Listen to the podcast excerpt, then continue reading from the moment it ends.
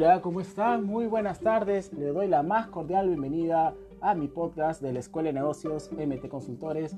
Su anfitrión, Luis Miguel Tarazona, le da la más cordial bienvenida. Hoy, domingo 20 de septiembre, hay un tema muy importante que quería contarles. ¿Necesitamos ver para creer? ¿Lo que percibo es lo que conozco realmente? Solo existen las impresiones que nuestros sentidos nos aportan. Las ideas son recuerdos de impresiones pasadas. Si no lo veo, no lo creo. Este es un principio neurocientífico que se basa básicamente en cuál de nuestros sentidos nosotros usamos con mayor predominancia para poder creer y luego tomar una decisión. Recuerda que primero sentimos y luego pensamos y después actuamos. Decía el escocés David Hume, no solo fue filósofo, también psicólogo, historiador, y podemos considerarlo el precursor de la antropología, pero en todos los campos en los que trabajó había un punto en común, su preocupación por conocer la naturaleza humana. Como empirista radical, llegó a la conclusión de que para el ser humano solo existen las percepciones, que podemos dividirlas en impresiones e ideas.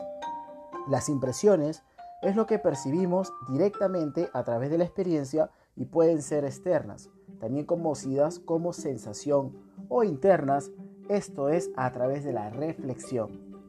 Las ideas son las huellas que dejan las impresiones una vez que han desaparecido, de modo que no aportan un conocimiento nuevo.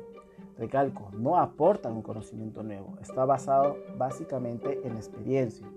Las ideas son más débiles que las impresiones por tratarse de huellas de aquellas. La imaginación del sujeto produce ideas complejas a través de la agrupación de impresiones o de ideas simples. Esta agrupación de impresiones o de ideas simples se hace a través de tres leyes diferentes. 1. La ley de semejanza. Las ideas e impresiones se agrupan según un parecido entre ellas. Por ejemplo, gracias a ella reconocemos a una persona en una fotografía. La ley de contigüidad en el espacio y tiempo nos hace agrupar ideas e impresiones según su proximidad en el espacio o en el tiempo. Por ejemplo, al ver un objeto con respaldo, asiento y cuatro patas, podemos decir que ese objeto es una silla. La ley de casualidad nos hace inferir que, por ejemplo, el golpear un balón con el pie, el balón va a salir disparado. Hay dos tipos de conocimiento, escúchenme bien.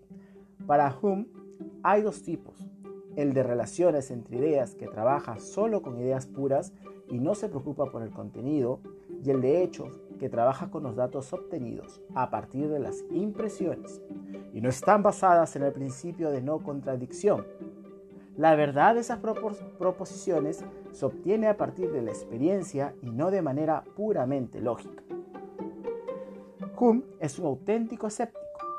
Duda de que podamos conocer nada con certeza objetiva porque todas nuestras impresiones son subjetivas. Es ahí cuando siempre yo les recalco que nadie en este mundo tiene la verdad certera o la verdad absoluta.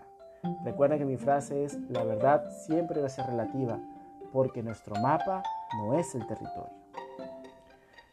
Este punto nos lleva a reflexionar si realmente todo lo que escuchamos a nuestro alrededor o podemos percibir a través del oído, a través del gusto, a través del tacto, de la vista, del olfato, es para todos igual.